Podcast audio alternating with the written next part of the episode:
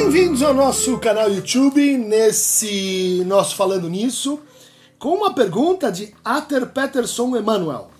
Professor, gostaria que você trouxesse ao público as relações entre Einstein e Freud. Achei muito interessante as trocas de correspondências do Why War, Por que a Guerra. Acredito que muitas pessoas desconheçam esse fato e que seria muito legal você trazer isso para o canal. Um abraço. Legal, Ater. Vamos falar um pouco então do Warum Krieg, por que a guerra, né?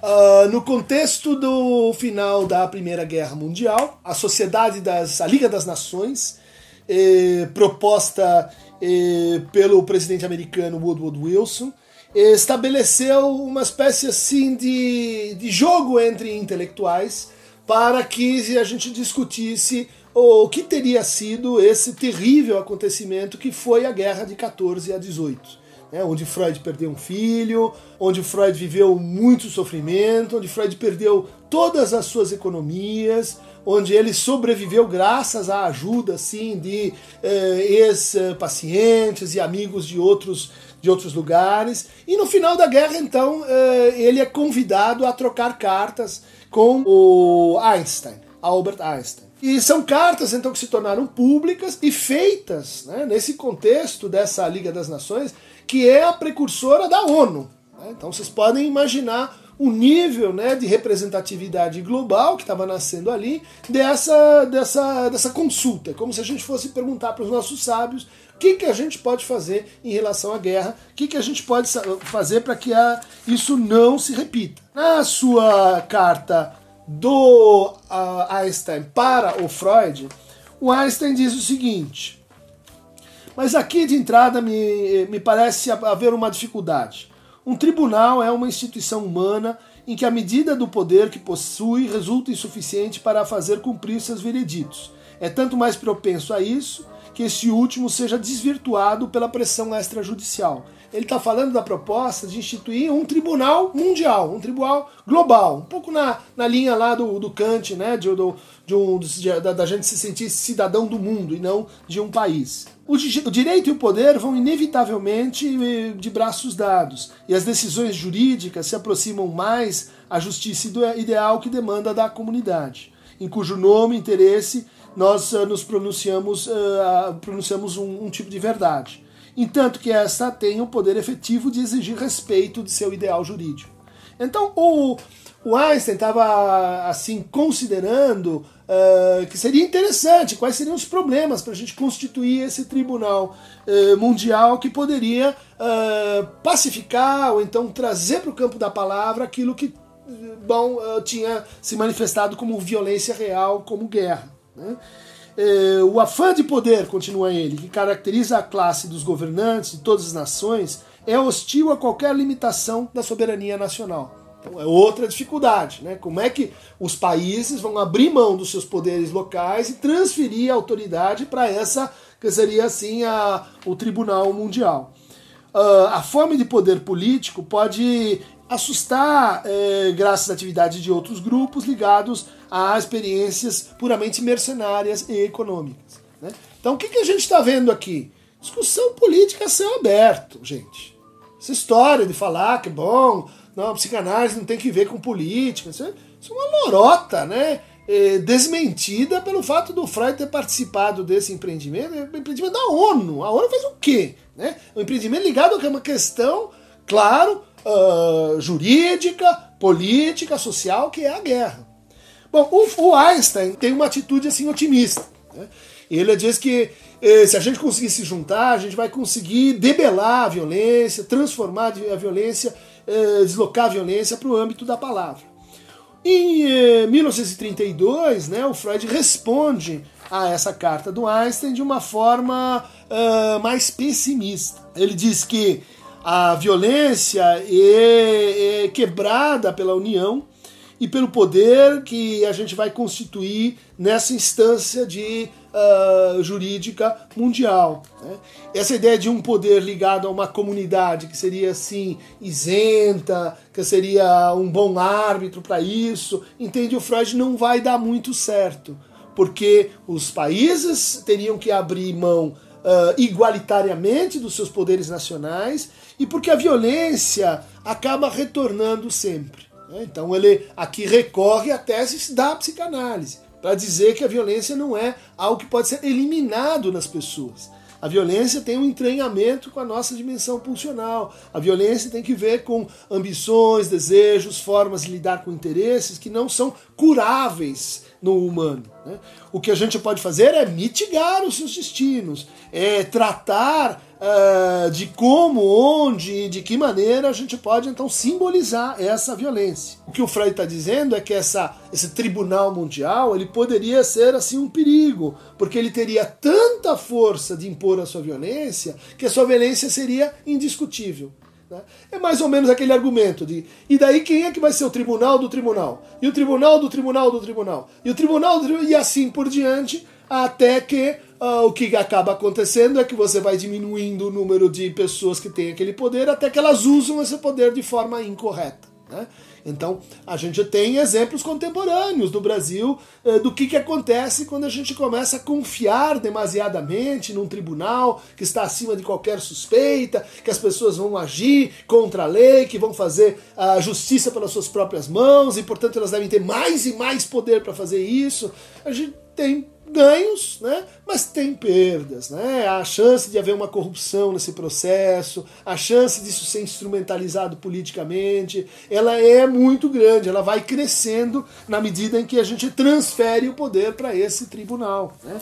E na medida que a gente vai idealizando esses juízes que, que vão compor esse tribunal. Quem que vão ser eles? Ah, vão ser figuras excepcionais, acima de todos. Bom, o Freud diz essas figuras excepcionais, a gente conhece como elas funcionam. Em geral, elas, é, o nível de moralidade que elas discursam para fora está baseado num alto nível de repressão que elas têm que manter para dentro. Por isso aquele puritano, aquela salvador, é tão frequentemente um personagem do Nelson Rodrigues que está fazendo estripulias, está, vamos dizer assim, é, se entregando a gozos uh, diferentes na sua vida íntima. Né? O Freud menciona aqui uma outra fonte de transformação do direito, né?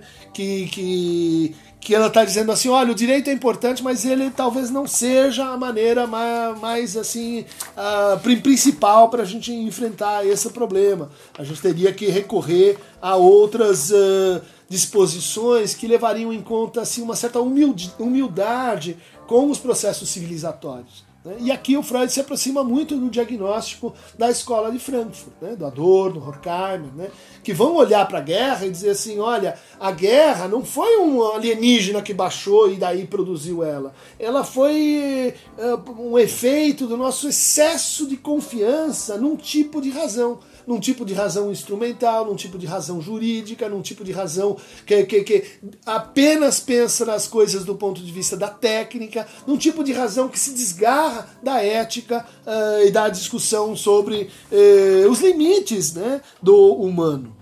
Então a resposta do Freud, que passou aqui para a posteridade, depois teve uma crítica de um amigo dele, Roman Roland, sobre pô, por que, que você respondeu dessa maneira tão, uh, tão humilde diante de como a gente enfrenta a violência, né? Não sancionando, mas ao mesmo tempo dizendo assim, olha, o problema é muito maior do que a gente imagina. O problema é muito maior do que culpar as pessoas, muito maior do que dizer, olha, tem pessoas que têm mau caráter, precisam ser enjauladas e, e a gente controla isso, põe ali num cercadinho, daí vamos ter ter uma sociedade não violenta. Nossa violência ela tem várias origens. Ela tem origens no nosso narcisismo, ou seja, na complexão do nosso ego, né? na, na, na fascinação e agressividade. Ela tem origem na nossa tendência a funcionar como uma massa. Ela tem origem na fusão e desfusão das pulsões. Ela tem origem no próprio fato de que a sublimação que a gente mobiliza para tratar a violência, ela acaba gerando mais violência indiretamente. Né? Então, uh, não há receitas fáceis nessa matéria.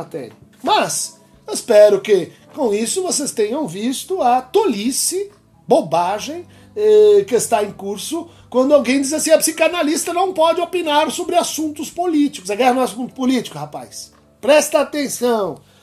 Contra essa, essa crítica aí de plantão, eu vou ter que fazer um anexo aqui nessa discussão eh, que tem que ver com o contexto em que o Freud está escrevendo, em 1932 Uh, nessa época, ele está fazendo e escrevendo um texto pouco conhecido chamado Thomas Woodward Wilson, um estudo psicológico. Quem é Thomas Woodrow Wilson? Presidente dos Estados Unidos da América. Ou seja, Freud, ele mesmo, junto com William Bullitt. Quem é William Bullitt? Ex-paciente de Freud, que era embaixador dos Estados Unidos na Áustria. E com quem ele teve uma relação de produzir um texto a quatro mãos, coisa que ela não tinha feito desde estudos sobre histeria, que ela escreve junto com Breuer. Ou seja, Freud, ele mesmo, analisou a vida de um presidente. Pode ser? Tá? Deu para pegar? Vou ler para você então, que não entendeu. Quanto maior, amplo e profundo tornar-se o conhecimento de nossa vida interna, maior será nosso poder para controlar e guiar nossos desejos primários. Wilson, pelo contrário, declarou repetidas vezes que os fatos não lhe importavam o mundo gira, a lusitana roda e a gente volta no mesmo ponto. Wilson, presidente dos Estados Unidos, pelo contrário, declarou repetidas vezes que os fatos não lhe importavam, que só levava em consideração os motivos e as opiniões dos homens. Freud vai analisar essa, essa colocação do presidente Wilson, dizendo: quando ele atravessou o oceano para trazer à Europa, destroçada pela guerra, uma paz justa e duradoura, viu-se na condição deplorável do benfeitor que quer devolver a visão a um paciente, mas não conhece a estrutura do olho e esqueceu-se de aprender os métodos cirúrgicos necessários. O Freud está tá criticando o Wilson, dizendo: olha, Wilson, você não sabe o que você está fazendo, senhor não tem formação médica para operar um olho e quer operar um olho. Vejam a contemporaneidade. Isso aqui, ó, texto a quatro mãos, essa é a parte do Freud, tá? Então não é a parte do Bullet. E ela está dizendo algo que é análogo ao que nós estamos dizendo nesse canal, quando olhamos para o nosso presidente e encontramos alguém que diz: Eu não estou interessado em fatos. O, o, o, presidente do INPE diz que está havendo um desmatamento excessivo, mas eu não estou interessado em fatos, eu demito o presidente do INPE. Os dados internacionais de satélites dizendo que está havendo uma queimada na Amazônia, e o nosso presidente diz: Eu não acredito em fatos. Ou seja, ele derroga a razão. Aí vai entrar o Freud uh, dizendo: todos sabemos que não somos responsáveis pelos resultados da nossa ação. Ao contrário, uh, o título desse trabalho exprime a nossa convicção de que a psicanálise nada mais é do que psicologia, uma parte da psicologia, e não há necessidade de se pedir desculpas pelo emprego de métodos analíticos e um estudo psicológico concernente aos fatos psíquicos mais profundos. Ou seja, não há necessidade de pedir autorização para interrogar a ausência local e generalizada de racionalidade nos procedimentos do nosso presidente, análoga ao do presidente norte-americano, que, no entender do Freud, ele cria a Sociedade das Nações, mas ele diz assim: os Estados Unidos vão ficar de fora. E aí a Sociedade das Nações, os Estados Unidos é um país muito, muito poderoso naquele momento, a Sociedade das Nações fica impotente e não consegue evitar a guerra. Ou seja, o Freud está dizendo aqui como a, e esse vai ser o argumento do texto, como a neurose do Woodward Wilson, suas inibições, o seu complexo narcisista, todas as expressões que o Freud usa, tá, gente? Elas trouxeram um malefício muito grande para a civilização. Elas não só hum, não impediram a guerra, como favoreceram o desenvolvimento da guerra. Né? Então, aqui, para quem quiser, Uh, todo um trabalho de recomposição da biografia do pai dele, que era um orador, um, um, um pastor, e, como ele vai entrando na política, pensando simplesmente assim em se glorificar como uma espécie de grande salvador para competir com o pai. Aqui, por exemplo, na página 131, o Freud fala das qualidades, dos defeitos neuróticos do presidente Wilson fala da sua reação, formação reativa e de ódio contra o pai, uh, fala de como a sua carreira foi, foi assim levada para um caminho que ele não queria, pelo seu amor assim patológico pelo pai, fala da ambivalência, mas eu não vou repetir, eu posso fazer um vídeo sobre esse texto, tá? Mas isso se conecta com por que a guerra, isso mostra que para a gente opinar sobre as coisas precisa um pouco mais de fundamentação, tá, gente? Quem tem. Tá dizendo aí que o psicanalista não pode opinar sobre política, tem que voltar a ler Freud. Inteiro, tá? Não aquela versão assim mastigadinha, ideológica, que circula aí fácil pelos YouTubes da vida. Tem que ler, gente, tem que ler. Abraço, beijinho, beijinho, tchau, tchau. E lamentável o que está acontecendo aí com as queimadas e com a atitude do nosso presidente diante disso, que nos está fazendo passar vergonha né, na, junto à Alemanha, junto à França, eh, junto aos, diferentes países do mundo que estão preocupados como, enfim, devem estar realmente com essa situação. Que é só mais um grão, né? é só mais um passo nesse processo de devastação que a gente tem acompanhado no Brasil contemporâneo. Abraço e vamos em frente, porque navegar não é preciso, viver é preciso. Até o censo está sendo vilipendiado assim, para produzir então uh, rupturas nas nossas séries históricas, as bolsas de pós-graduação estão sendo reduzidas. E eu tive que ouvir pessoalmente uma reunião em Brasília com cientistas, do, do segundo a pessoa mais importante na CAPES, que Uh, olha, a ciência tá boa, vocês já fizeram o suficiente, tá bom por hoje. Isso é, um, isso é uma mentira deslavada para você, uh, enfim, realocar o dinheiro para outros lugares, para outras fontes. Né? Isso é lamentável porque as pesquisas, quando elas se interrompem, às vezes são ciclos 10, 15, 20 anos que a gente perde. Né? É inconsequência que a gente está tendo quando, quando a gente não consegue estabelecer um, um cara para coordenar o Enem, ou coloca um general, a quarta pessoa, é, é, totalmente confuso, é um descalabro que está acontecendo com o Ministério da Educação brasileiro. E o pessoal batendo palma aí, gente. Não dá, não dá. Tem que sair do do, da sua posição complacente, tem que sair da sua posição conivente, leniente e lutar pelo que é o nosso bem comum, gente. Cultura, educação, a razão, civilidade, urbanidade são valores que estão sendo desprezados. Abre a janela, sai da cabecinha, olha para o mundo e vamos enfrentar isso de uma outra maneira.